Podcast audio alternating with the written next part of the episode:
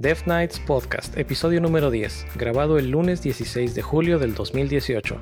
El tema de hoy, expatriados.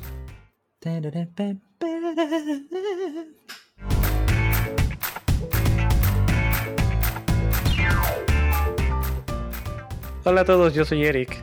Y yo soy Mike. Y esto es Death Nights Podcast, un espacio para platicar de programación, tecnología y otras ñoñerías. Y hoy tenemos un invitado de lujo, pero lo presentamos en unos momentos más. Hola Mike, ¿cómo has estado? Muy bien, Eric, ¿y tú qué tal? También bien recuperándome del fin de semana. Híjole, ¿qué tal? ¿Qué, qué hiciste o qué? Pues estuvo bien, estuvo largo, la verdad fue una manejada bastante larga, pero antes de que ahondemos en el, en el tema vamos a presentar ahí, ¿no escuchas como que alguien está masticando algo? Como si hubiera algún, algún roedor por ahí masticando algo. Como que mastica cables de sí, No, no sé, no, no, sé si estén masticando por aquí algo mis cables. Pues mm. nada más y nada menos que el invitado de hoy es Mr. Rata Cibernética, Martín Roldán. Hola Martín. ¿Qué tal, Eric? ¿Qué tal, Mike? ¿Cómo estamos? Todo muy bien, muy bien. Pues yo no soy el que está mascando, perdón, perdón. Yo no soy el que está mascando, ¿eh? Tú no eres el que está masticando los cables. Ah, bueno, entonces tengo que revisar. Todavía no, no. hay algo más aquí que se esté masticando los cables. ¿Cómo estás, Martín? Muy bien, muy bien, gracias. ¿Ustedes qué tal? Todo bien, pues aquí nos estaba a punto de contar Eric su fin de semana muy largo, a ver qué, qué pasó ahí. Pues no fue fin de semana largo como tal porque no descansé más días. Yo incluso hasta podría decir que fue un fin de semana más corto porque no descansé los dos días. Pero pues nos dimos a la tarea, eh, tenemos visitas actualmente, está, está eh, unos, una temporada con nosotros mi, mi, suegra y pues estamos buscando algunas actividades, aprovechando el pretexto para salir a, a conocer lugares que no hemos conocido o volver a visitar lugares que nos han gustado. Y una recomendación que nos hicieron es eh, un estado que se encuentra entre Connecticut y Massachusetts, si no me falla la geografía, que se llama Rhode Island, específicamente un lugar que se llama Newport. Y lo interesante de este Newport en Rhode Island son una bola de mansiones, y literalmente son una bola de mansiones porque son bastantes.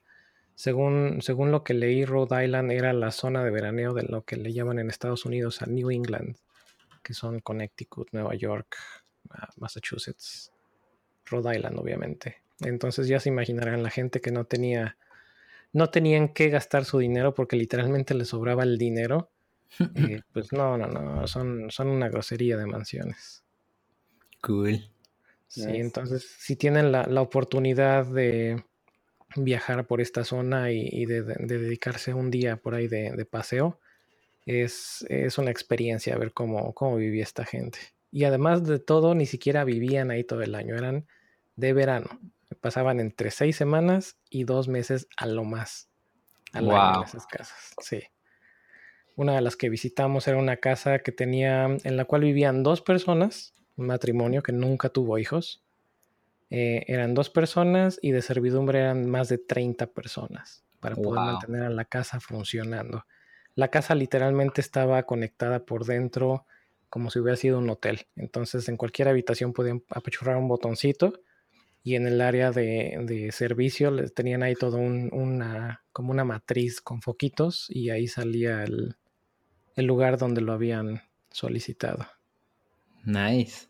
Sí, y para hacer unas casas realmente de principios del siglo XX me, me impresionó con calefacción, con refrigeradores, bueno, no refrigeradores, pero le llamaban eh, closets de hielo. Donde, ah, era donde metían bloques de hielo para enfriar la comida y que no se echara a perder. este, la casa tenía calefacción central, tenían un elevador interno, eran, eran las primeras casas con electricidad en Estados Unidos. Oh, sí, no, no, una una chulada de casas. 16 habitaciones para servidumbre y 7 habitaciones para los que vivían en la casa. Bueno, ya son, ya no son casas, son mansiones, ¿no? Sí, sí, sí. Sí, sí, sí, son, son mansiones. Porque además los terrenos que tienen alrededor la casa son impresionantes. Jardines con árboles y, dos mini casas de té para cuando querías ahí en el jardín tomar el té. No, impresionante. Bueno, pero ya en otros tres años ya te puedes comprar la tuya, sí, Eric. Ándale. Si me la venden al precio original, puede que sí la compre.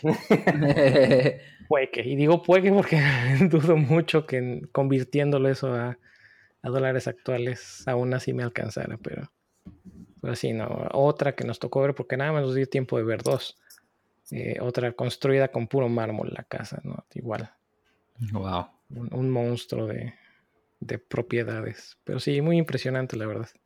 Si te imaginas una casa construida puramente de mármol. Pues sí. Era como la manera predilecta de, de decir, tengo el recurso para construirlo.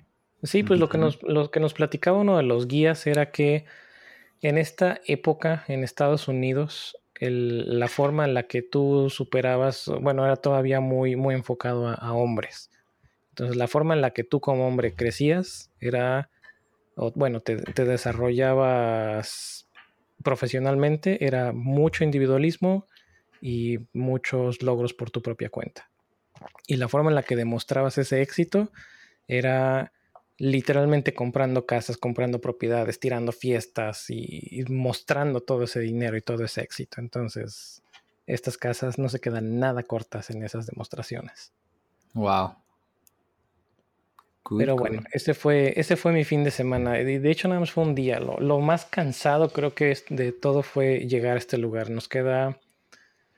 De ida nos hicimos casi tres horas de camino en carretera. Eh, y sí, había muchísimo tráfico. Y de regreso fue una hora cuarenta minutos. Oye, ¿tú tienes esta, esta, eh, este aparatillo que le llaman el Easy, Easy something? Ah, el Easy Pass. Sí, ah. una chulada para las casetas. ¿Qué es eso? ¿Qué es eso? Eh, en México hay un equivalente, no sé si hay ¿La llave? en muchos lugares. Ándale, es el equivalente al llave. Ok. Justo eso. Mm. Un, un eh, no sé cómo traducirlo, pero bueno, one, step further, o sea, llevándolo un nivel más arriba, eh, nos tocó pasar por dos, dos o tres casetas que literalmente ya no son casetas. Tú ah, ya sé cuál Tú vas por la autopista y ni te enteras de que pasaste por una caseta solamente porque arriba están unos sensores. Sí, de esos conocí alguna vez cuando llegué a ir a Japón. Ahí había de esos. Sí. Sí, de eso nos tocó pasar. Pero sí, sí, es un. De hecho, ya es un requerimiento casi, casi que lo tengas si planeas eh, manejar en, carretera y atravesar por diferentes estados. Igual yendo hacia Nueva York, me parece que ya los puentes ya solamente aceptan Pass. Ok. Entonces, o tienes tu Easy Pass y lo pagas con tu, con tu tarjeta o con el saldo que tienes en el, en el Easy Pass, o si no, te mandan tu, tu cuenta a tu casa por correo. Tu multa. Pues no sé si la consideran multa, porque realmente no, no estás infringiendo nada, pero... Sí, te digo porque a mí me pasó. Cuando ah, este, fuimos una vez con mi novia y yo a Nueva York y fuimos, eh, manejamos de aquí de Pensilvania a Nueva York y pasamos por la interestatal. la 95. Este, Ándale. Y yo no tenía el Easy Pass. Y dije, ah, ¿qué pasa aquí? Pasamos por una caset por, unas como tipo casetitas, este, pero no hay gente. Entonces te quedas, oye, ¿qué onda? ¿Qué hago? Ah, pues ni modo, te sigues. Si no traes el aparatillo, pues te sigues. ah, bueno, sí. Bueno, es que en, este caso, si eran. Esta es la que sigue. O sea, en esa en la que tú pasaste todavía está la, la, división antes de que vas a entrar a la zona de casetas. La primera vez que pasas por ahí te friqueas, a mí me pasó también que no sabes ni para dónde irte. Para empezar, no sabes qué es el Easy Pass y luego no sabes para cuál de los dos lados irte. Entonces, si tienes suerte, se te prende el foco y te vas a donde dice cash only, pues te vas a pagar con, tu efectivo. ¿Con si es que traes. Eh, a eso iba también. Y si no, o si sabes que pues ahí traes el aparatito este, pues pasas por la caseta normal que no tiene gente, como dice Martín, no tiene nada más que un foquito y ya con eso pasas y ya te olvidas. Y si no traes efectivo o si se te ocurre, este, si se te prendió el foco y ya te, te metiste a la otra, pues es una caseta común y corriente. Llegas, pagas y te vas. Pero, oh sorpresa, ¿qué haces cuando no traes efectivo? Cuando no sabes, haces lo que hice yo. Te orillas, en la, te antes de llegar a la caseta, y te pones a pedirle dinero a la gente que viene manejando la caseta. True story, me pasó y lo hice. Me pasé ahí como, digo, para empezar, todos me veían raro y me veían feo, pero afortunadamente hubo dos o tres almas caritativas que se apiadaron de mí, me, este, me dieron ahí unas cuantas monedas y alcancé a pagar yo mi, mi pase. Ah, qué buena onda. Cuando no, cuando sí sabes qué es lo que puedes hacer, es llegar a la caseta o simplemente cuando pues, no, no, no se te ocurrió detenerte, llegas a la caseta, le dices al empleado que no tienes dinero, que no traes cash y porque no aceptan efectivo. Y lo que hacen después de verte feo y después de hablarle como a dos supervisores es darte un papelito con tu multa para que la pagues por correo. Que fue lo que precisamente me pasó a mí. ¿Sabes? Pasamos así de que, ah, no hay nadie. Ok, agarro este papelito que decía, este, no se detenga tanto tiempo, continúe y después le mandamos su multa a su casa. y eso fue lo que sucedió. Exacto. Damn. ¿Y cómo salió el tema del Easy Pass? Ah, pues porque ibas en la carretera. sí, sí, es cierto. Así es. Pero sí, es como si fuera el llave. Cool. A diferencia de que el llave, lo único que no me gusta, que nunca lo he usado realmente, pero lo he visto, es literalmente una calcomanía que le pegas a tu. Eh, al parabrisas. Y estos Easy Pass son unas cositas de plástico que te las mandan hasta con dos pedacitos de velcro de sus gruesos que se lo pegas al, parabrisas. Entonces, cuando no lo estás usando o si tienes otro carro, lo puedes despegar de un carro y ponérselo a tu otro carro. Ah, eso sí está bueno. Y el llave, pues a la hora que lo intentes despegar de tu parabrisas, me imagino que lo terminas echando a perder. Pero sí, el concepto es el mismo. Asocias la cuenta con tu tarjeta de crédito y ya no te tienes que estar deteniendo a pagar con efectivo. Cool. Nice. ¿Tú qué nos cuentas, Mike? ¿Qué tienes para nosotros esta semana? Pues bueno, de actividad de fin de semana me fui a acampar a, a Lista por ahí. Estuvo muy divertido. Un acampe slash este culinario, o sea que llevábamos bastantes cosas para cocinar y ahí nos hicimos de que la carnita asada y al otro día el huevo revuelto y así estuvo cool, 10 de 10. Me habías platicado que te ibas a ir a pescar, ¿no? Tengo ganas, pero me falta comprarme la caña de pescar. Apenas vi que ya, ya vi dónde se puede en la ex hacienda de Chautla pero necesito caña, entonces, este, pues eso. Pequeñísimo detalle. Sí. Oye, pues ya, si ya te fuiste de camping, ¿por qué no un, palito con tu hilito? Pues puede ser, pero no, se, se, rompe ahí con una trucha. Aparte, lo que tengo ganas de pescar es lobina, que es eh, bass, bass en inglés, bass. Este. Drop the bass. Y esas son este más fuertes. Entonces un paréntesis si lo romperían muy rápidamente.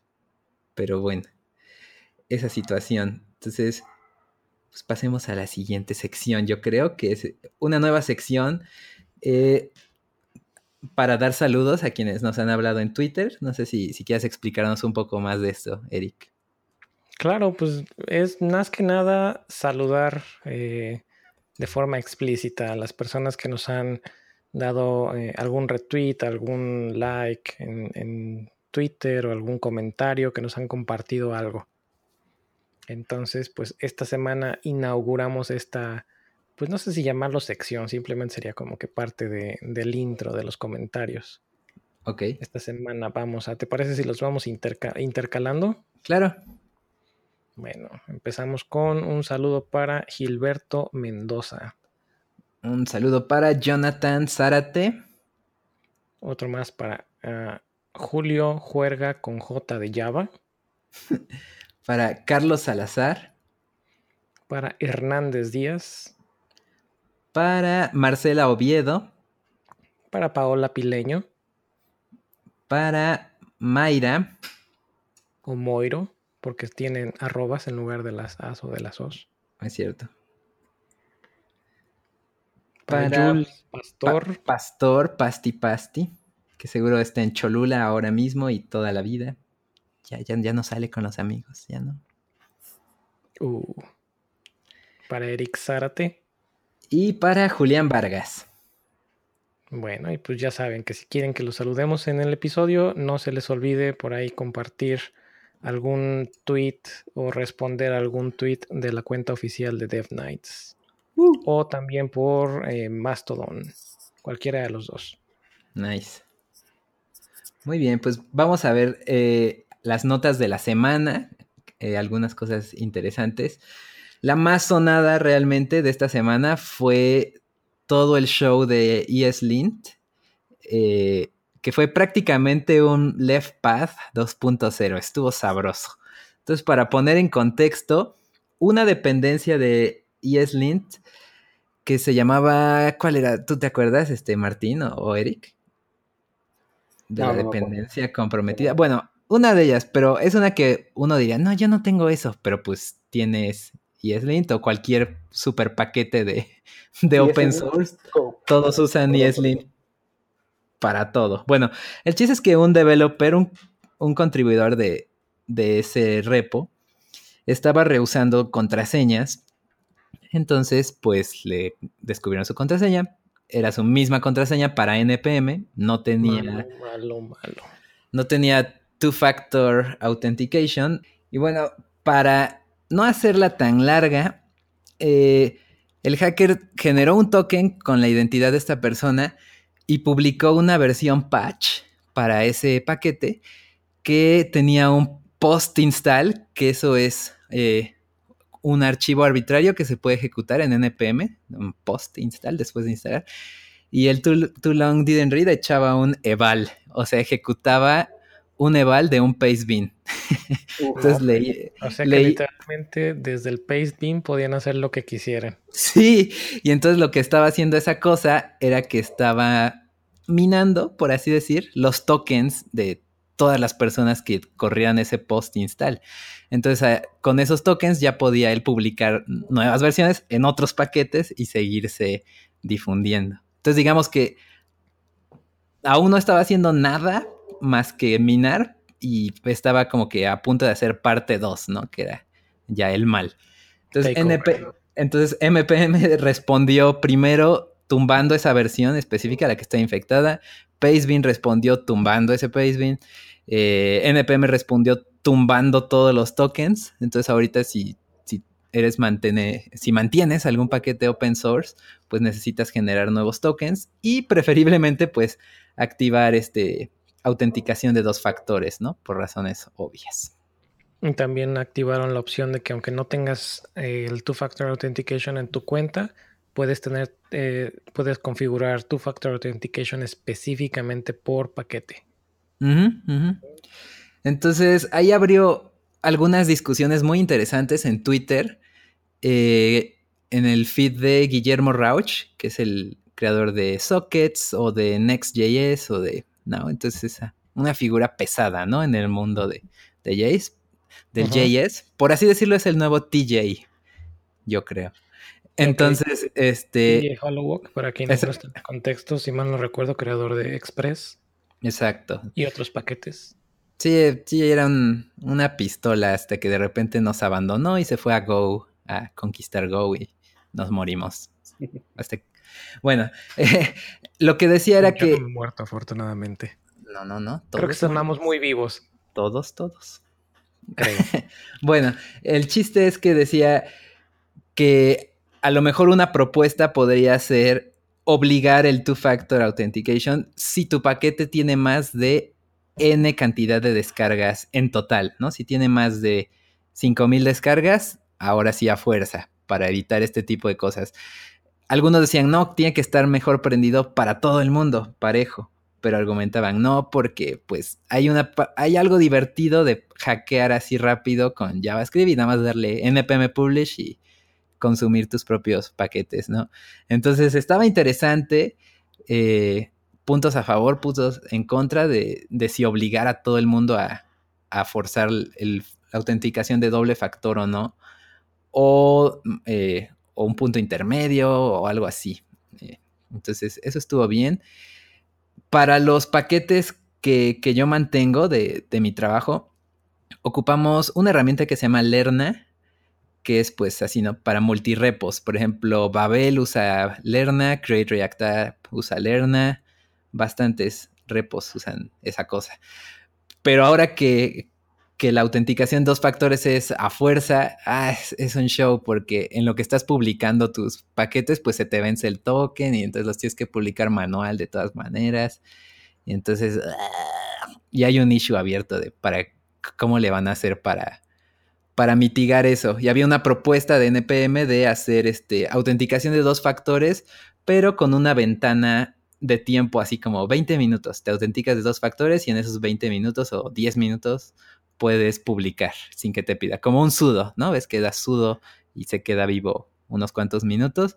Lo mismo, porque ahorita con como están las cosas, autenticas y nada más es creo que un minuto, 40 segundos y ya se desvalida esa cosa. Y... Es una semana, es una semana, es un una ventana muy corta. Sí, exacto. Entonces la idea es a lo mejor ampliar un poco esa ventana para que se pueda usar este en ese tipo de entornos de CI o estas herramientas como Lerna o así que en las que, por ejemplo, haces un cambio en un paquete, pero ya sabe que tus paquetes dependen de ese paquete y a la hora que publicas, pues publicas cuatro o cinco al mismo tiempo y pues no te da tiempo. Necesitaría investigar cómo funciona más Lerna porque lo que yo he usado con los dos o tres paquetes que tengo publicados es que me pide el token. Ah, no, no es cierto. Tienes razón. Cuando estás publicando te vuelve a pedir el token aunque ya estés autenticado. Sí, y de hecho, ese es el problema, porque hay algunos paquetes que tienen que compilar antes de publicar. Entonces, nada más, a veces ni el primer paquete da tiempo en lo que compila del Babel o lo que sea, ya se te venció la ventana y ya tronó. Y otra vez. Exacto. Entonces está medio molesto ese pedo, pero pues es necesario. Moralejas del cuento. Uno, no utilicen las mismas contraseñas que usan en todos lados. Para eso están los password managers. No tienen que acordarse de la contraseña. Pueden seguir teniendo su contraseña, que es la que usaban en todos lados, para su password manager y todos los demás con contraseñas generadas random. Exacto. Y yo recomendaría, ojalá me pagaran, pero nada más voy a recomendar eh, Dashlane. He usado One Password y ya ahora uso Dashlane. Recomendado por un amigo que se ganó un, creo que un año así gratis y me regaló ese premium y lo probé. Está cool porque tiene one click cambiar la contraseña. O sea, das one click y esa cosa se mete solita y, cambia la contraseña. Está, está chido. Entonces puedes automatizar que cambie bastantes o cada X tiempo que cambie las cosas. Entonces eso está cool y quita bastante fricción que en algunos casos pues tienes aunque sea que ir a la página para cambiarlo ahí con el prompt. Aquí es un poco como más mágico, por eso me ha gustado ese, esa app. ¿Tú, Martín, utilizas algún maneja, algún administrador de contraseñas? El LastPass y nada más el de Safari son los que utilizo yo. O sea, de que te registras en un sitio y Safari te dice, oye, ¿quieres utilizar esta contraseña bien larga y bien complicada? Ah, pues ok, y ya. Y el LastPass es mm. como intra, eh, inter navegador, o sea, funciona en Chrome, funciona en Safari, este, y pues te mantiene ahí tus contraseñas. Esos son los que utilizo yo. Y por mi cuenta, One Password. Familiar, por cierto. Muy práctico. Cuando tienes que manejar las contraseñas de, de, tu mamá, de tu tío, de tu primo, de tu Name Sí, bastante práctico. Pues muy bien. Eh, pues eso es por ese lado, del lado de noticias open source. Ah, tenía yo otro comentario también, otra moraleja del cuento. A ver. No utilizar los, las versiones, bueno, más bien utilizar versiones específicas para sus paquetes. Ajá, no, no abierto. Este, npm install, o sea, cuando hacen el, install utilizan el, parámetro que no recuerdo, creo que es arroba mayúscula, que es específica. Ah, claro. en lugar de utilizar eh, acento. Es, de exacto, exacto. Ándale. En lugar de utilizar el acento mayor punto menor punto parche, utilizar una versión específica. Porque si no, cuando hay este tipo de ataques que actualizan el siguiente patch, pues ahí te llega. Por cierto, ahí en el Slack de Coders México compartimos un comando que está para que lo peguen en su donde está su Git o donde tengan sus repos y les va a escupir qué versión de ese paquete tienen para que vean, ¿no? Si, y si tienen el que está comprometido, pues borrarlo, ¿no? Actualizarlo probablemente. Y si no está actualizado, contactar al paquete que tenga esta cuestión. Muy bien. Eh, pues teníamos el tema del autoload.ini. ¿Por qué no nos cuentan un poco de eso? Cuando estábamos platicando un poquito antes de empezar a grabar, por algún motivo salió el, tema. Ah, ¿Te acuerdas cómo salió, Martín? Sí, sí. Em, estábamos platicando acerca del estado de JavaScript, como lo conocemos ahorita, de que está, em, de que está, de que ya tienes tu Webpack, de que ya tienes tu Babel, de que ya tienes tu tanta cosa para hacer tu aplicación, em, para que corra lo más rápido posible en, eh, ya sea en la computadora offline o en cualquier otro lado, ¿no? Yo le comentaba a Eric que este, la última vez que toqué Webpack para un proyecto en forma fue para una aplicación que era como tipo en Google Maps, pero para em, edificios históricos offline.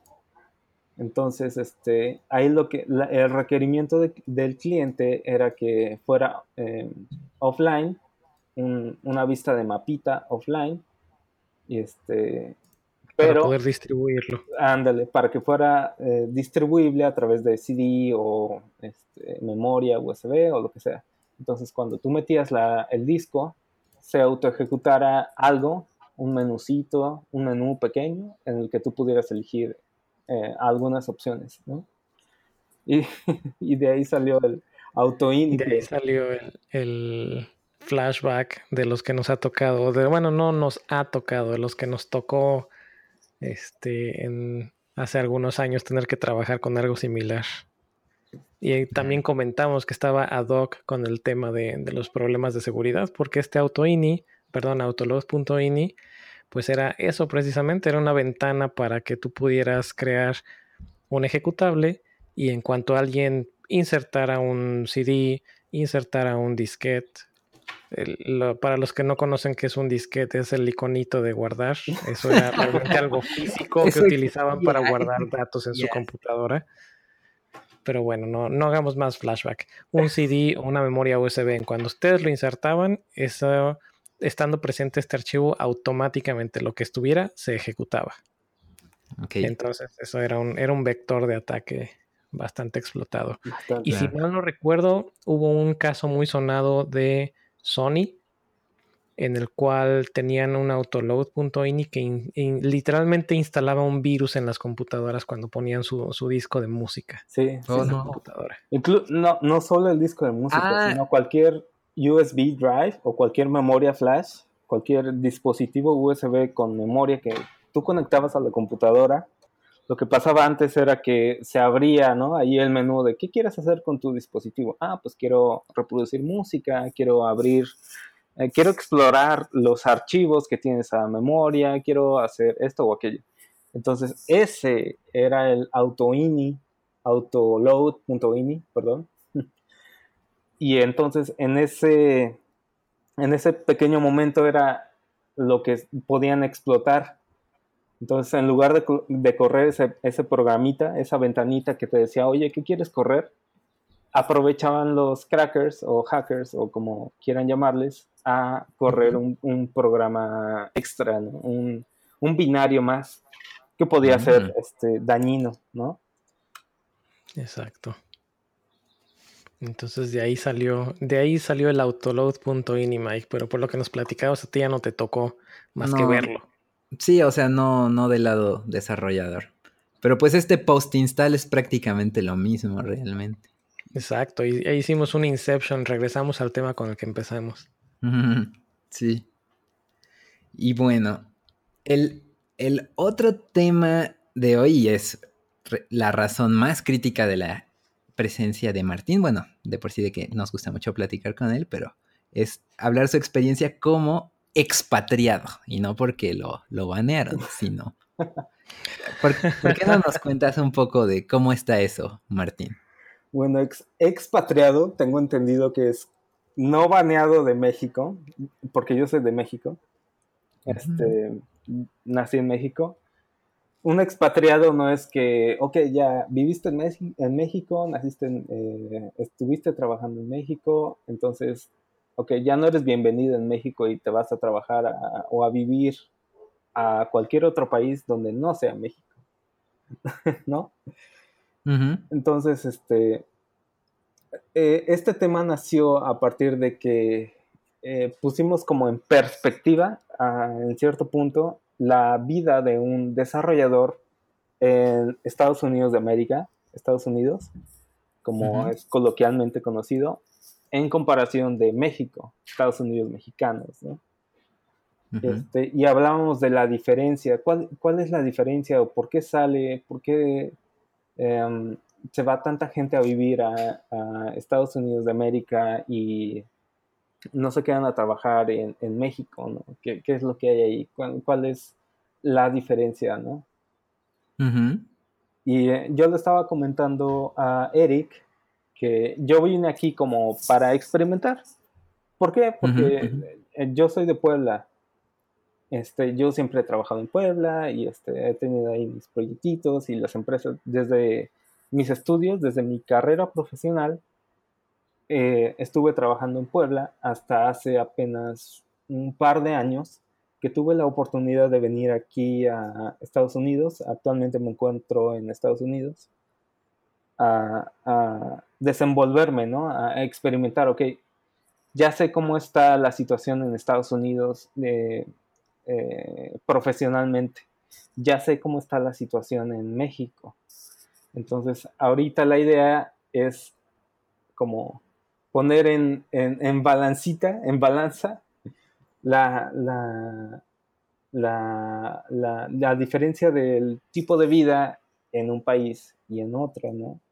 Los, como lo tenemos ahorita en, en México, y en Estados Unidos, que es donde yo tengo la, mayor parte de la experiencia, ¿no? México, Estados Unidos. Ok. Entonces, este, ahí, de ahí sale la, idea, ¿no? Ok, ¿por qué me conviene trabajar en Estados Unidos? ¿Por qué me, eh, me conviene trabajar en, México, ¿no? De ahí viene... ¿Por qué no nos, no nos platicas un poco cómo fue que empezaste a moverte? O sea, ¿Cómo fue que dijiste, ah, voy a Estados Unidos? O, quién te contactó? ¿Cómo fue eso? Ya una vez me habías platicado, pero te estoy preguntando para que nos vuelvas a platicar. Una vez platicamos tú, Mike, Noé y yo, ¿no? En un hangout. Oye, ¿cómo estuvo tu rollo, no?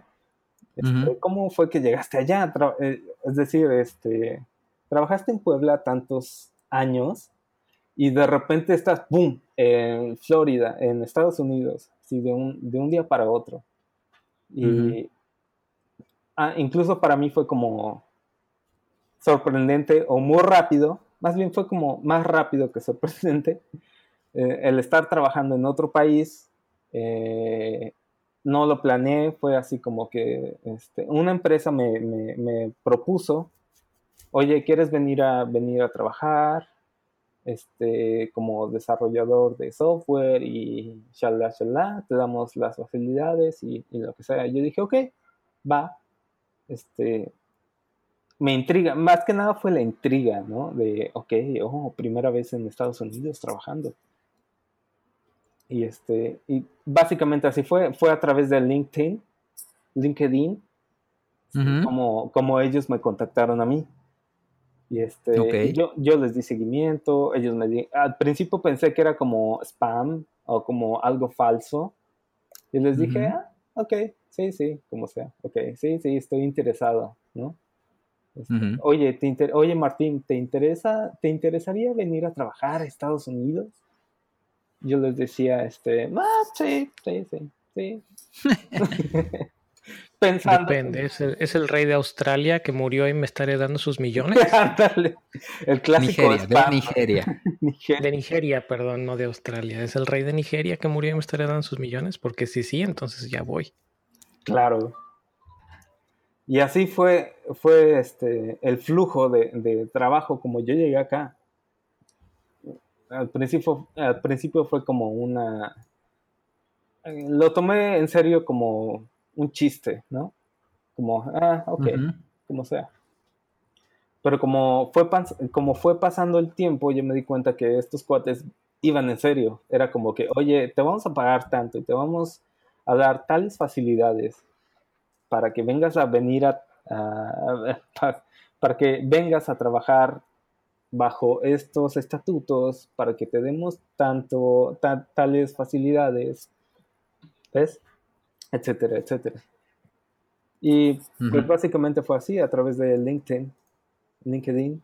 ¿Cómo te ha salido el chistecito? Pues sigo aquí.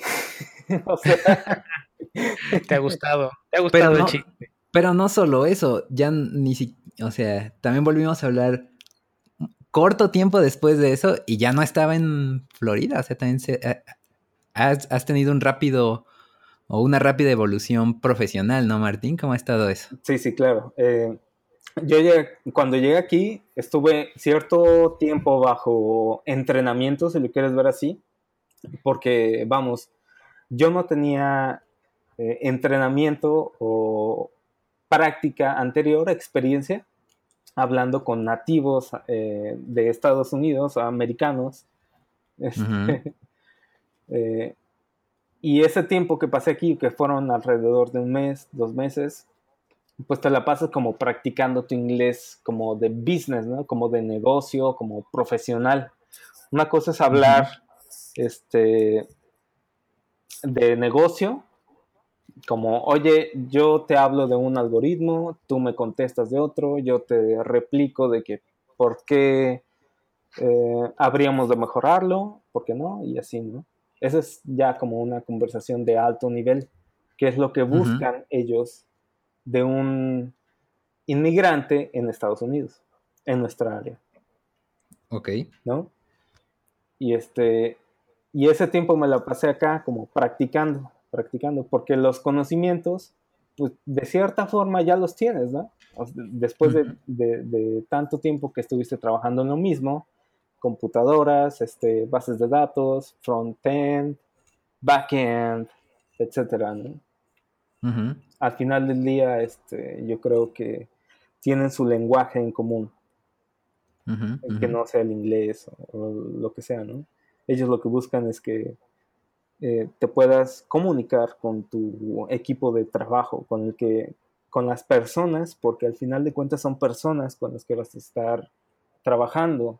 Y la mayoría de ellos, o por lo menos los que me han tocado a mí acá en Estados Unidos, han sido este, ciudadanos nacidos acá en el, en el país.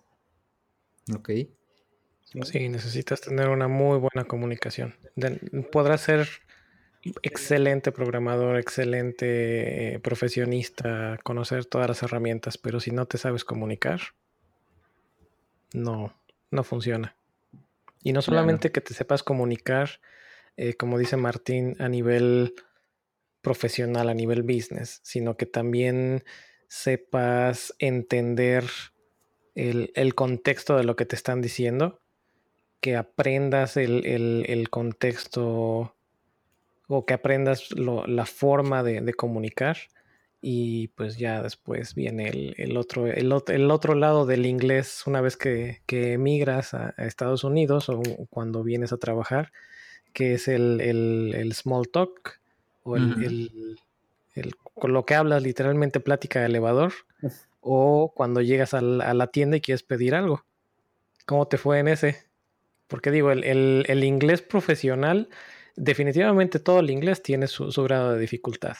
Pero una vez que dominas tu inglés profesional, sientes, en mi caso fue de, ah, pues sí, sí entiendo inglés, llevo ya varios años practicándolo, pues sí, creo que sí me defiendo, pero, ah, cómo me tocó batallar con el, con el inglés informal, con el hacer plática eh, de garrafón o el hacer plática cuando vas por el café o el hacer plática cuando hay reuniones después del trabajo o, incluso el, small talk de, ah, sí, hace frío, ¿verdad? Ah, no, pues sí. Sí, sí, sí.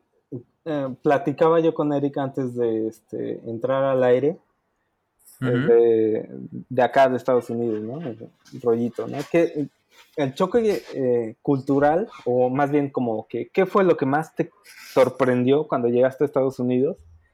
Y hablábamos de que tú cuando vas al súper en México, estás acostumbrado de que vas, compra, eh, agarras tu carrito de compras, le echas todo lo que necesitas y pasas a, a la caja, ¿no? Y hay una persona que te atiende y pasa todo lo que vas a comprar y al final te cobra, ¿no? Cuando sales, llevas tu carrito, lo dejas en un lado y cargas tus compras en tu automóvil o en tu vehículo, en el taxi o te lo llevas cargando o como sea. Acá lo que más me impactó fue que llegas a la caja, no hay nadie, no hay una persona física que te atienda. Fue así como que, oh, esto es una computadora, este, que nada más paso mis cosas y así nadie te ve, volteas con miedo y nadie te ve. No me estoy robando nada, ¿eh? Véanme, véanme. Tit. Arriba las manos y todo, y con una mano pasas las cosas y con cuidado, o no sé, que no se vaya a pasar dos veces, no sé. Este, ese fue como el, el impacto más fuerte que tuve acá, de que ya hay máquinas que reemplazan humanos para hacer un, un trabajo humano en México. En México está como que muy eh, canijo hacer este tipo de cosas por la... No sé, yo, yo le echaría la culpa a la cultura, a lo mejor. No sé, no, no me quiero meter en Sí, es lo mismo que, que, he platicado yo también. con, con, coincido con, con, el comentario, Martín. La cultura. Y no, no porque no haya cultura en, en México tal como un país que no tenga cultura, sino la cultura de muchas personas, porque tampoco generalicemos, pero sí la, cultura, o la, más bien la falta de cultura y la falta de educación de muchas personas, el, la cultura del lagandalle, del aprovecharme de la oportunidad. Exacto, es que tampoco es meterse en ese, en ese tipo de aspectos porque, pues vaya, em, yo he estado en pueblitos así como que donde no hay nada en México, nada, y he estado en, ciudades donde hay, lo hay todo, ¿no? Y lo que coincide en México entre ciudades opulentes y pueblitos bien humildes es que se comportan, se comportan igual. O sea que son gente que te, que te va a tratar bien, que no te juzga como tú, tú te ves y todo lo que sea. ¿no? Esa ha sido como mi experiencia en, México. Cool. Oye Martín, cuéntanos un poquito de dónde viene, también lo platicábamos fuera del aire, de dónde viene ese apodo tan interesante, ese nickname tan interesante que tienes. Ah. Yo estoy, tengo mi Twitter como Rata Cibernética y en algunos otros foros también estoy como rata cibernética. Le comentaba a Eric antes de entrar aquí a, grabación que yo no me puse ese nickname, me lo puso mi hermana mayor. Hmm. Este, y hace como em, referencia como un tipo rata de biblioteca, pero de cables, ¿no? De computadoras y todo eso. Le comentaba a Eric que este, cuando yo estuve en la universidad, vivía en casa de mis papás y todo el rollo. Este, ahí mi papá tenía un estudio que dejó, ya no lo utilizaba, y entonces yo lo agarré, ¿no? lo vi y se me hizo fácil. dije, ah, pues aquí meto todas mis chacharas. Mi chachara haciendo este, tarjetas madre, este, tarjetas de sonido, tarjetas de video, tarjetas de, este, de, ¿cómo le llaman? El, el power source todo eso de computadoras, ahí estaba, La fuente de poder. Ándale, la fuente de poder. Gracias. Y este, y mi hermana mayor hacía referencia, no, pues ahí está. Allá está encerrado en el cuarto, como una rata, como una rata cibernética, ¿no? Y este, y pues de ahí viene, dije, ah, se escucha, se escucha como acorde a lo que estoy haciendo ahorita, y de ahí dije, ah". me lo quedo. Tiene cierto punch, tiene, tiene algo que te, que te gustó. Y pues de ahí se quedó.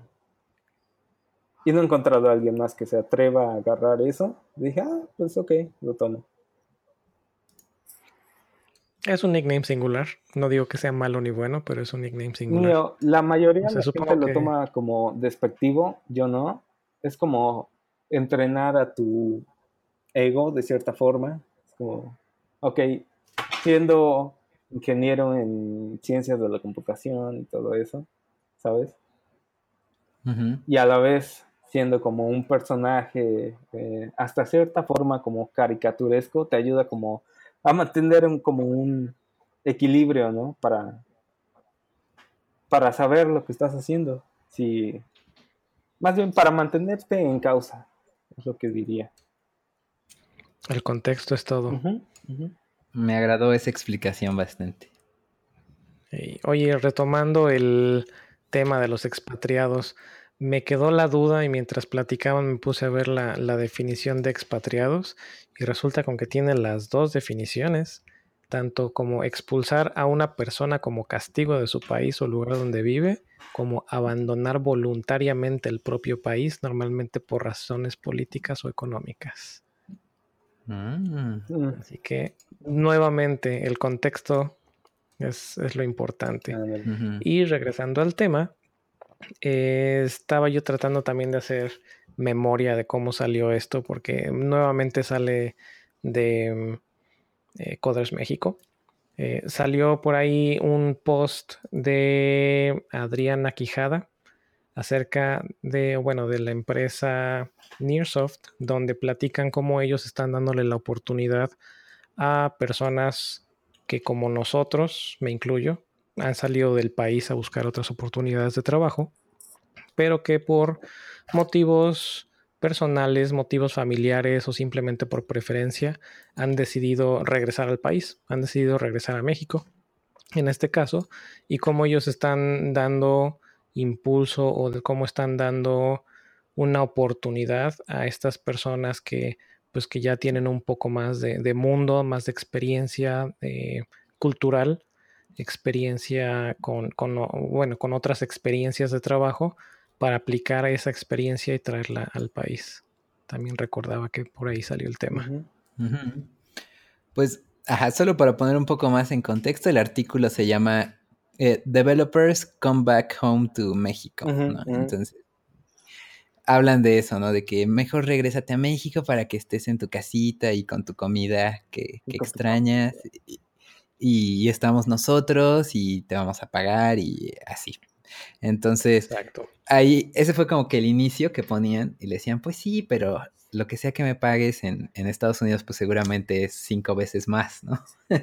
o, algo así. Entonces estaba ese debate, ¿no? De cuáles son los pros y contras de, vivir en el extranjero y por eso tan valioso eh, la entrevista de hoy con Martín, que está como que fresco, que, que estaba viviendo en Puebla todavía en, en un contexto muy actual de la perspectiva pues laboral actual de Puebla para nuestro ámbito profesional y ahora, ¿no? Como qué fue esa diferencia y, tú qué, les dirías, ¿no?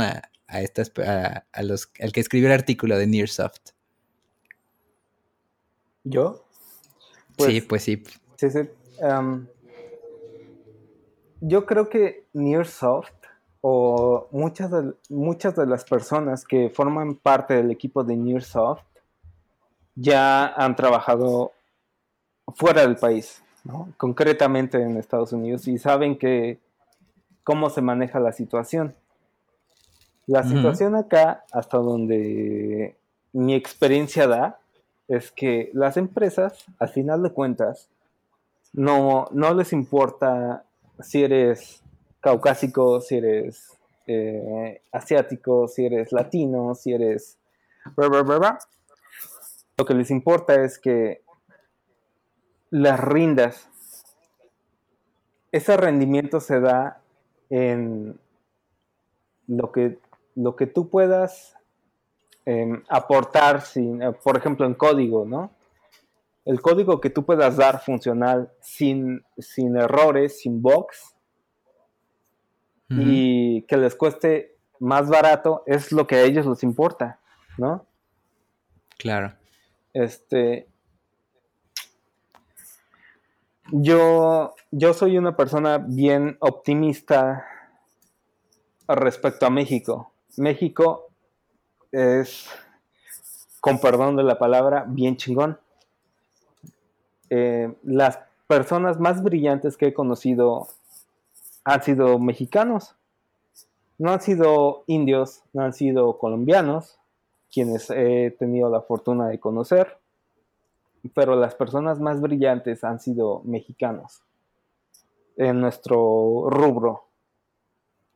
Entonces, este, creo que en ese aspecto, ahorita, en el, punto del tiempo en el que estamos, con las adversidades y con los beneficios que hay, que son más adversidades que beneficios, aún así, creo que eh, México tiene más capacidad que otros países, ¿no? Que otros países, incluso hablando de, de primermundistas, ¿no? Que es algo ya bien importante de, decir. Claro.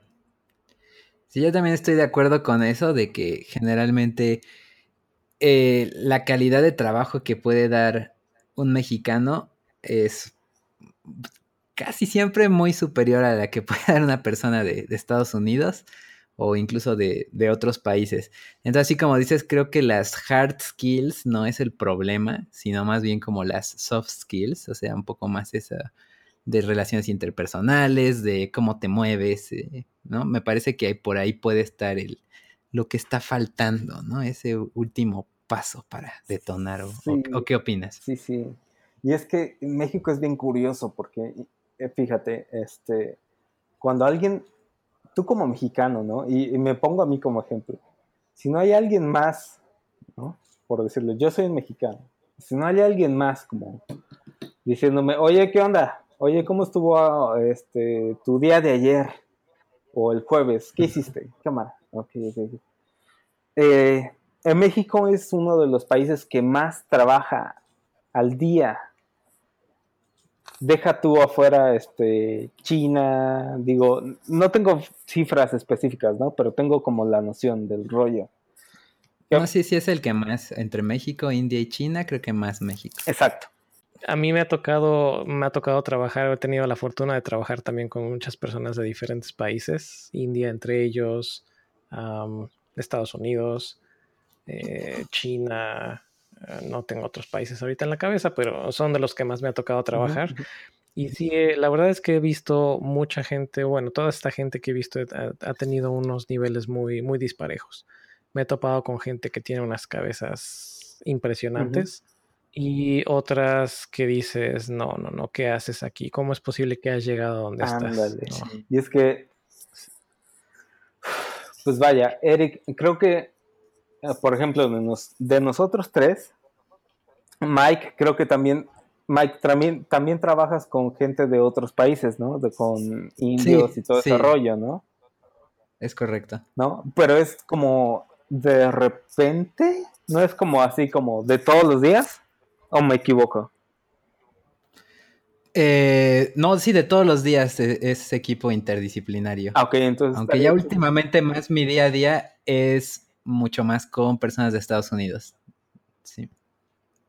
Ajá, también estaría chido como que saber su percepción de este pero A lo mejor yo estoy hablando ahí como que quemándome, pero digo, estoy hablando de mi, de mi percepción, ¿no? De, o sea, no, no llevo aquí una semana o un mes. A lo mejor Eric lleva acá más tiempo y podría decirme, oye, pues te equivocas y de chingada. No, no, hay, así como hay, como hay expertos en, Estados Unidos, hay gente que, mucha, mucha gente en Estados Unidos que dices, no, no, no, no es posible que estés, que estés donde estás con, lo que sabes. Y, pero bueno, mi, mi, idea al respecto es que no importa la raza, el color, el, país que, del, del, que venga tu pasaporte o del que venga tu acta de nacimiento, es hay mucha gente muy potente, muy capaz, muy con mucho mucho cerebro, con mucha cabeza con mucho potencial y desafortunadamente hay lugares donde por no tener una nacionalidad o un color o una orientación o un sexo no, no te aceptan. O, y no estoy poniéndole la etiqueta a un país o a, una empresa en específico. Pero sí es, coincido con, los comentarios que han hecho. hay mucha gente que yo conozco de diferentes países y mucha de esa gente que conozco de diferentes países están donde están por, por su capacidad y muchos son de México. Y algo que a mí me impresionó, tal vez es exagerar el, comentario, pero algo que a mí me impresionó es que cuando yo estaba recién, recién llegadito a Estados Unidos, eh, cuestión tal vez de una, uno o dos años, había otras personas en mi equipo que estuvieron en esa empresa por, o bueno, estuvieron en, eh, interesados en estar en Estados Unidos por uno, dos años, y no les interesó quedarse. El, interés que tenían era de regresar a México. Yo les decía, oye, pero es que ¿a qué vas de regreso? Aquí tienes eh, el, todo un potencial, eh, o bueno, todo un mundo de oportunidades para encontrar mejor trabajo, mejor sueldo, mejores oportunidades, seguirte creciendo, seguir creciendo profesionalmente, seguir creciendo personalmente pero pues no, simplemente no les interesaba eh, o querían regresar con, su familia, con sus amigos, a su ciudad de origen, a su tierra, a su comida, y eso es algo que a mí no, no me terminaba de, entrar en ese momento, pero pues sí, ya terminé por, por aceptarlo, que no, no, a todos les, les interesa salir del país o, conocer otros lugares, sino que tienen esas raíces bien arraigadas o bien, bien, tienen el, país y la bandera bien tatuada en, el corazón. Sí, y pues así quería agregar eso, ¿no? Que decían que a lo mejor y ves en, tu día a día, ¿no? Dices, no, pues esta persona a lo mejor no es lo más capaz técnica o, o dices, no, pues cómo es posible, ¿no? Que él está ahí así, ¿no? Y creo que ese es un factor igual como un poco cultural que me parece que tenemos medio así de México, de querer que sea todo perfecto, perfecto antes de animarte a hacer algo. Entonces por eso es que está tan alta también la barrera técnica, ¿no? Por ese perfeccionamiento continuo versus la cultura eh, americana que es un poco más como YOLO, ¿no? Pues ahí, hay que salga. Ahí vemos qué pasa, ¿no? Este, y, y, sí, y efectivamente es lo que veo, ¿no? Como que van y yo lo iban avanzando, así todo está con hilos, pero ahí siguen y, y van. Sí, o sea, oye, Mike, Mike en opinión opuesta, ¿eh? Si, te pudiera preguntar, o sea, eh, sí, sí, sí. Eh, ¿Por qué vives en Oaxaca, no? Tú vives en Oaxaca, ¿no? En, Puebla, en Puebla. Puebla, Puebla, Oaxaca, tan cerquita. A ver, permítame eh, un minutito que te están tocando la puerta. Va.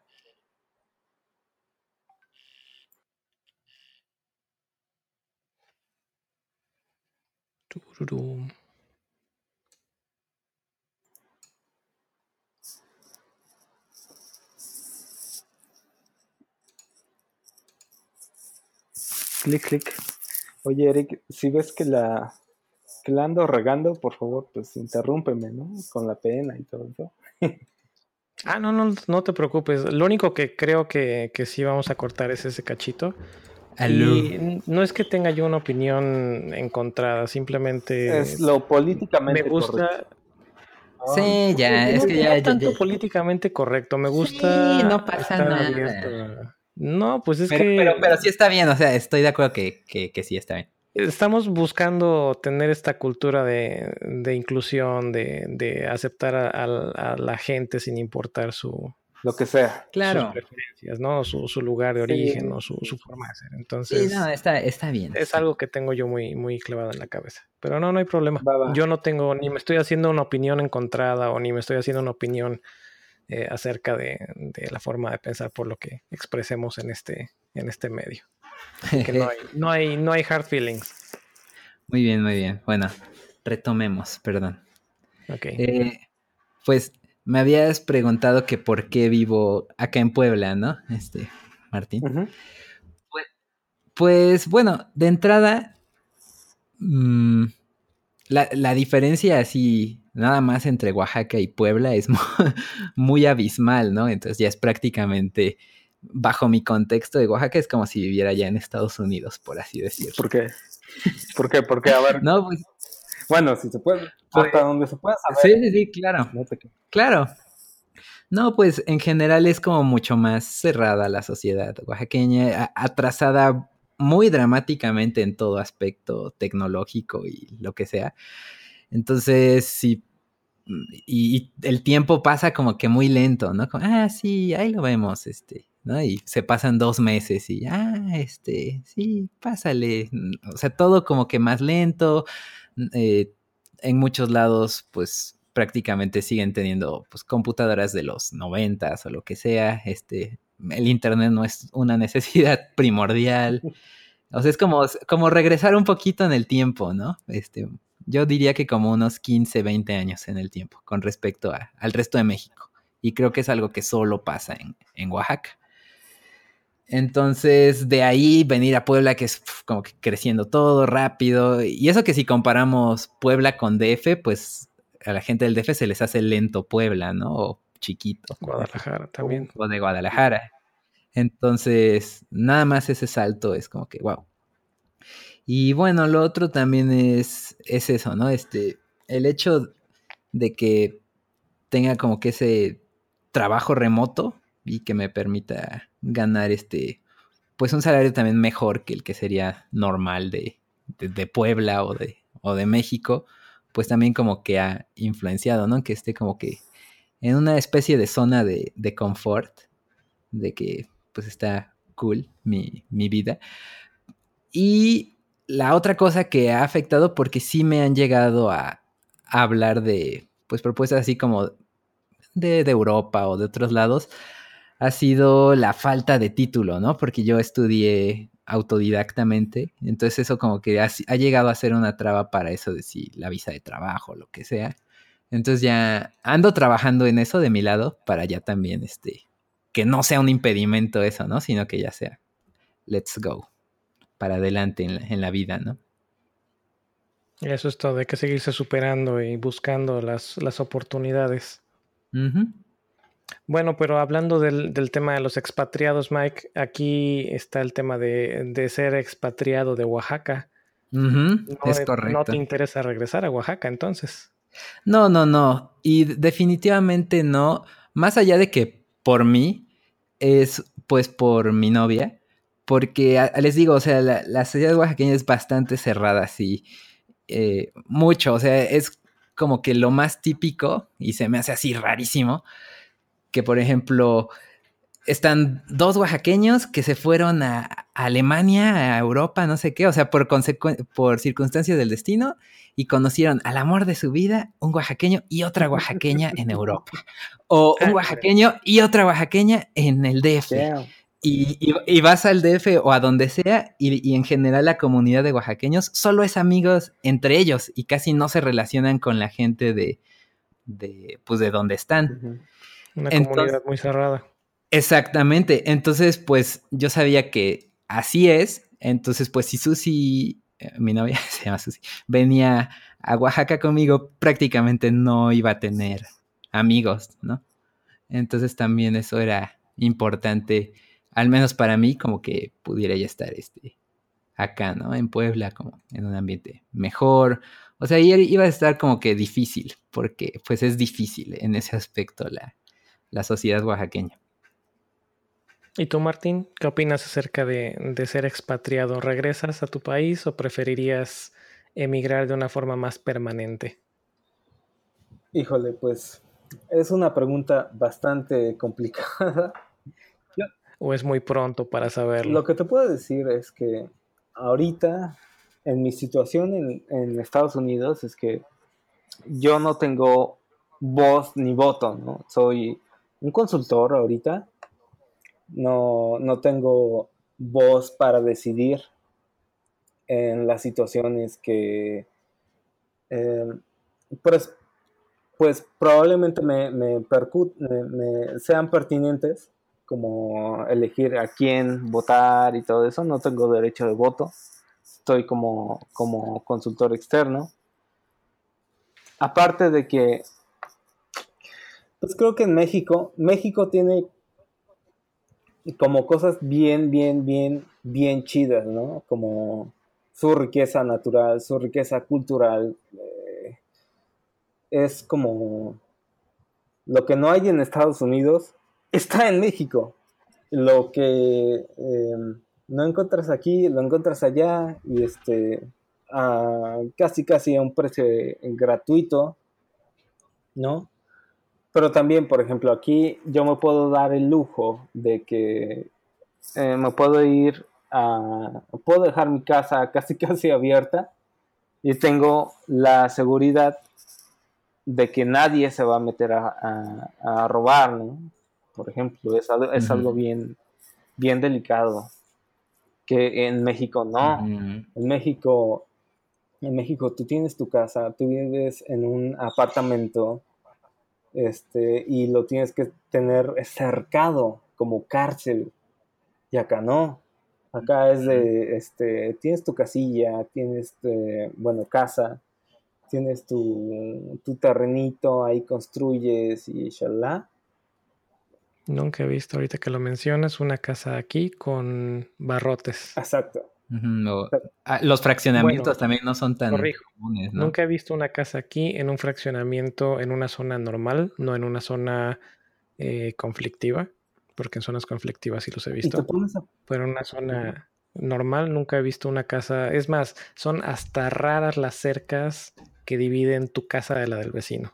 Ajá, y es como algo, este, como, no, pues esa, esa persona tiene como que un rollo ya más acá, ¿no? Ya como que, o es de la CIA o algo así, ¿no? Como que te pones a pensar, oye, esa persona vive como encerrada en su, en su propiedad, ¿no? Y tiene mucha seguridad y eso. Y lo ves raro aquí en Estados Unidos. En México, en México es de todo, eh, o más bien quien puede, quien puede, se paga su seguridad, o sea, se, pone su forja en, la casa, ¿no? Se, se, paga sus perritos para que estén ahí eh, al tiro, son sus guardias de seguridad, ¿qué o no? Este, y entonces, este, son, son, son cosas bien distintas, porque en Estados Unidos... También está el lado de, de el seguro médico, que Eric tiene ahí una historia, ¿no? No sé si quieras compartirla, Eric, pero...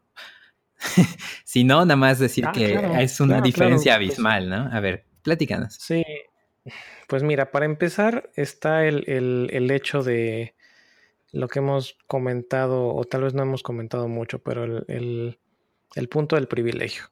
O sea, quienes tenemos el privilegio de tener un trabajo, de tener una cobertura de seguro, de seguro médico, contra quienes no tienen ese, ese privilegio, es, una, es un cambio abismal. Definitivamente yo no sé cómo hace la, la gente que no tiene seguro médico para, para tener esa cobertura o para, para, no, para no enfermarse o para enfermarse y poder curarse, porque el, cuando no hay cobertura médica los gastos son increíblemente altos.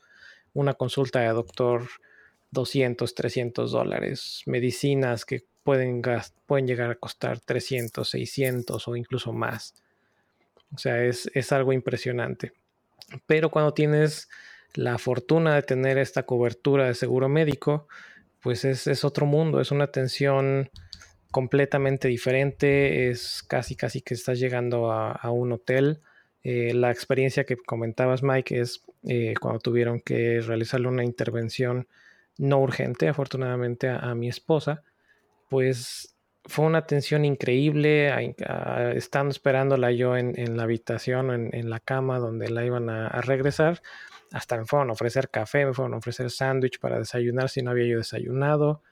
Eh, toda la medicina que le dieron, toda la atención de las enfermeras, de los doctores, todos los doctores que iban a estar eh, realizando alguna función dentro de la intervención, todos pasaron a presentarse de forma individual con, nosotros para explicarnos qué es lo que iba a hacer cada quien. Eh, y la verdad es que el, dinero que, tuvimos que pagar nosotros en comparación contra lo que pagó el, seguro fue una diferencia impresionante. Nosotros terminamos pagando yo creo que cuando mucho como 400 dólares o 500 y en total la cuenta era de más de 16 mil dólares. Uf. Sí, no, es, es una impresión, es una diferencia impresionante, pero sí, la atención médica, ah, una historia que contaba mi mamá cuando eh, las diferentes intervenciones que ha tenido ella en el Seguro Social, es que cuando tú estás de la recepción para afuera, es que la atención era, no sé si sigue siendo, pero era fatal todo el mundo te recibía de malas, todo el mundo tardaba horas en atenderte, etcétera. Pero una vez que ya habías pasado y que ya habías brincado, digamos, esa frontera y que ya estabas adentro por algún servicio, alguna intervención, es que cambiaba mucho. Mi punto es, ¿por qué tienes que... O sea, no te están haciendo el favor de atenderte. Hmm, claro. Estamos de acuerdo.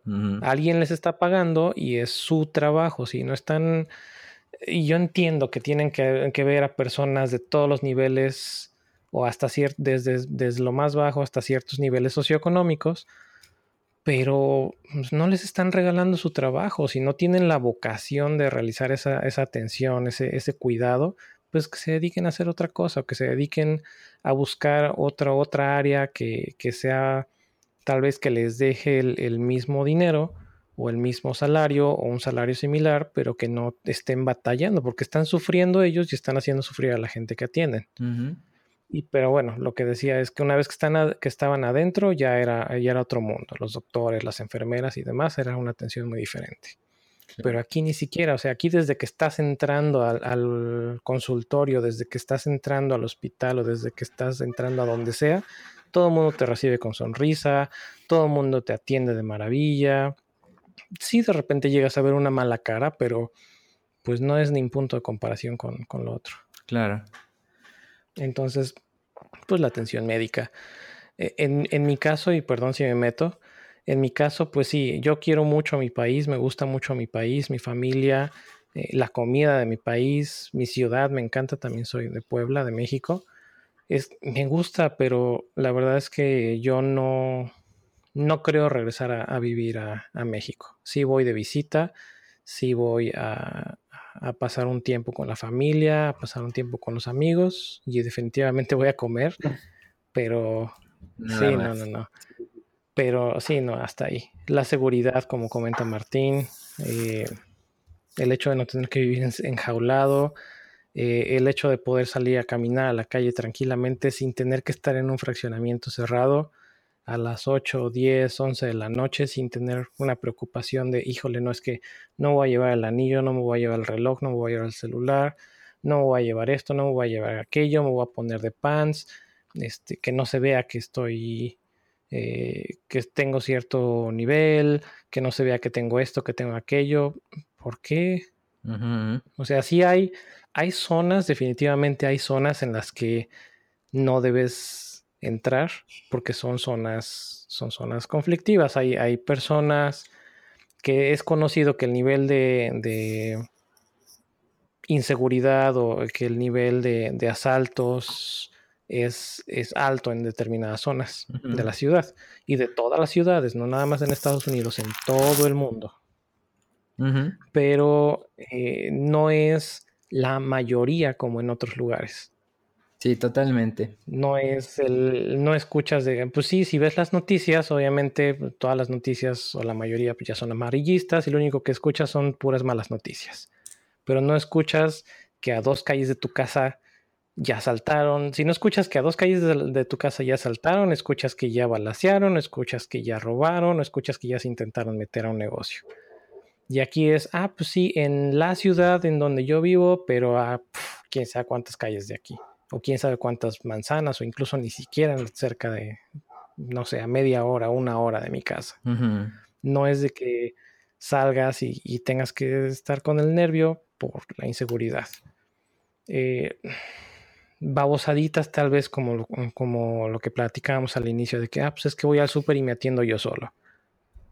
Pues, pues sí, pero pues me atiendo yo solo, ya no tengo que estar batallando con nadie más. Si estoy eh, aprendiendo inglés tal vez y no sé, eso es una mega ventaja. No tengo que estar con el estrés de que si me van a entender, no me van a entender o que si los voy a entender o no.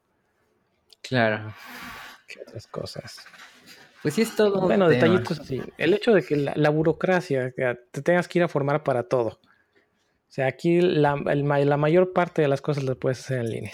De hecho, se acaba la burocracia. Recientemente este Martín tuiteó este, que qué hacías si pierdes tu tarjeta de circulación en Estados Unidos, que era un trámite de 5 o 10 minutos, oh, versus en México, que es uno de una semana o algo así.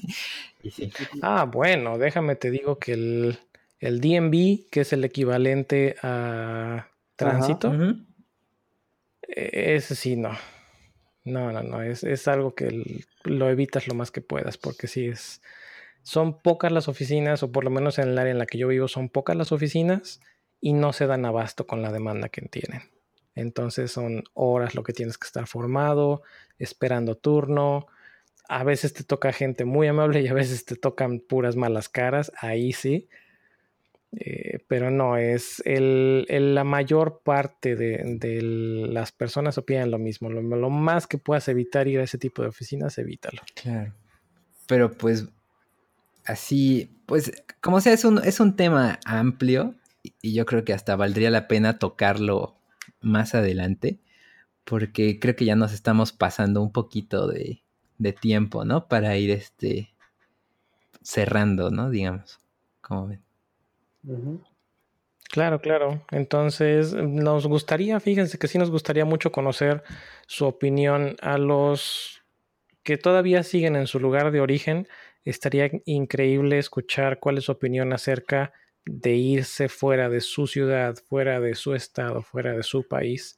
¿Qué es lo que opinan? ¿Qué es lo que los sacaría de su país? ¿Qué es lo que los sacaría de ese, de ese lugar de origen? Y para los que estamos fuera, ¿cuál es su opinión acerca de regresar? ¿Les interesa regresar? ¿No les interesa? ¿Qué motivos los mantienen afuera o qué motivos los están llamando de regreso? Totalmente. Así que pues eso. Eh, ah, faltó un último tema que quería decir, que era de unos cursos que hay en YouTube gratis de Wes Boss. No sé si son en inglés. Uh, Entonces es un, super profe de cosas de frontend y así. Entonces sacó recientemente, subió a YouTube gratis su curso de CSS Grid, por si alguien quiere verlo, está muy bueno. Y prácticamente ya solo Internet Explorer 11 no lo aguanta de los browsers modernos. Entonces ya es una solución bastante factible. Y algo LOL. ¿Consideras Internet Explorer 11 un browser moderno?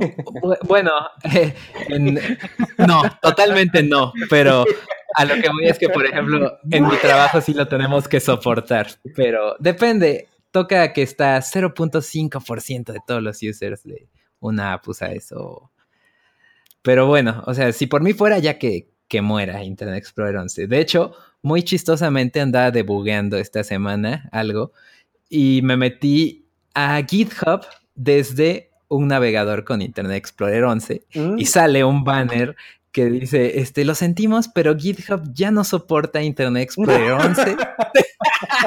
Te recomendamos. Y dije, ah, ¿qué pasó, Microsoft? Muy bien, bien ahí. Sí, sí, creo que hasta lo tuiteé, pero bueno.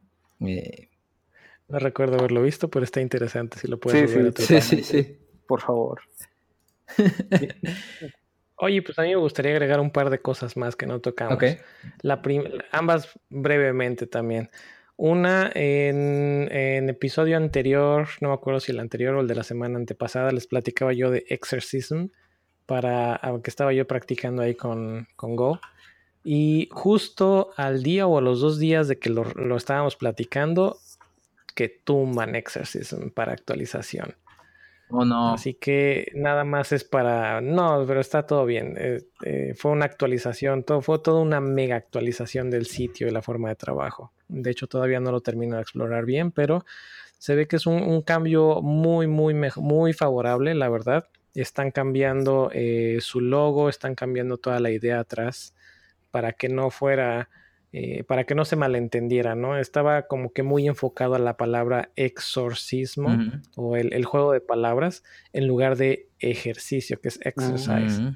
Entonces le están dando, le están cambiando la connotación a lo que ellos estaban esperando. Ok.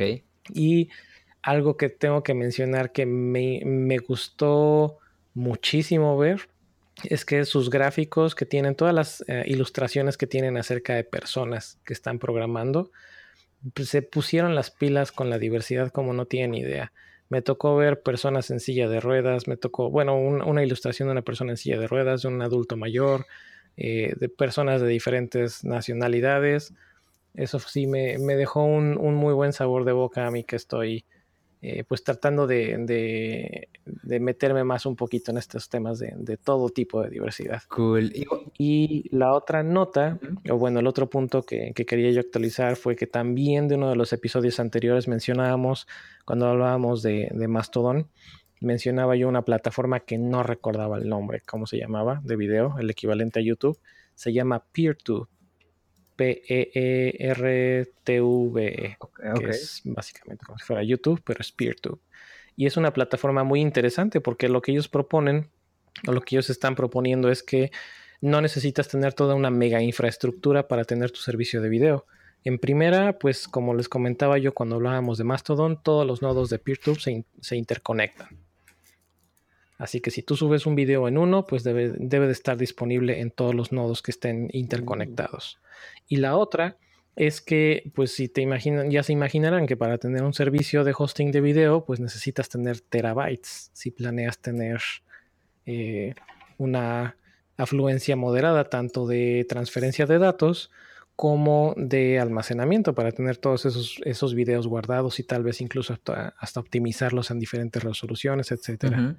Pues lo que hace PeerTube para evitar estos problemas es que ellos utilizan también eh, el protocolo peer-to-peer, que es de BitTorrent. Y es que cuando tú estás viendo un video, si ese video no está disponible en el servidor en el que tú estás, ya sea que estés conectado o en el que está tu cuenta, pero ese, ese video lo conoce el servidor de otro servidor, va a empezar a hacer eh, streaming directamente del otro servidor. Claro. Así que si tú estás conectado con un servidor pequeño a un servidor grande y todos los videos están de ese lado, no te tienes que preocupar porque terminas, terminas replicando toda la, todos los videos del otro servidor. Mm.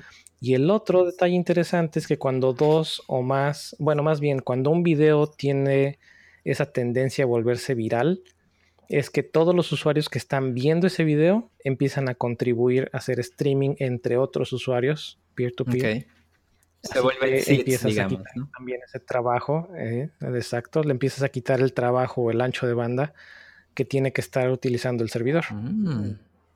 muy cool. Y bueno, siguiendo con, estas ideas de eh, descentralizar aplicaciones o servicios, exacto, y servicios descentralizados e ideas de, servicios descentralizados y de que se preocupan por su, su privacidad, pues hay varios que me gustaría compartirles. Uno es el que ya hablábamos de Mastodon, que es una red social, reemplazo perfecto para Twitter o para Facebook. Está PeerTube, que es de eh, video, en este caso, es básicamente reemplazo de YouTube. Eh, por ahí anda otro que se llama Pixel Fed, no confundirlo con un, con un juego que se llama Pixel Federation. Este es pixelfed.org, que es el mismo, mismo ideal, imágenes, plataforma distribuida, ActivityPub, etc. Y otro que sería un reemplazo interesante para Slack, que se llama Matrix. Mm. Todos descentralizados, todos abiertos y todos enfocados a la privacidad de sus usuarios. Cool. Muy bien, pues. Excelente nota. pues bueno, yo creo que ya eso sería todo, a menos que quieras eh, comentar algo más, Eric. Si no, este, pues échate el outro, mátalo. mátalo, ok. Pues no, creo que no tengo, no tengo nada extra que compartir ya el día de hoy, aparte de estas notas de última hora. Martín, ¿tú tienes algo más que nos quisieras compartir? pues realmente no, estamos chidos. Excelente. Pues muchas gracias Martín por aceptar esta invitación, por compartir un ratito con nosotros y cotorrear y hablar de estos temas interesantes. Sí, muy buen cotorreo, ¿eh? Buen cotorreo. Esperemos que no sea la última. Death Nights Podcast se graba todos los lunes a partir de las 8 pm hora del centro de México. Pueden ser parte del show enviando sus comentarios a nuestra cuenta de Twitter, arroba DeathNightsMX, o por correo electrónico a podcast arroba No olviden suscribirse en iTunes, Google Play o RCS con su cliente favorito en podcast.devnice.mx. También estamos en Spotify. Eh, yo soy Dandy en Twitter, Martín es Rata Cibernética en Twitter y Eric es E. Ruiz de Chávez también en Twitter.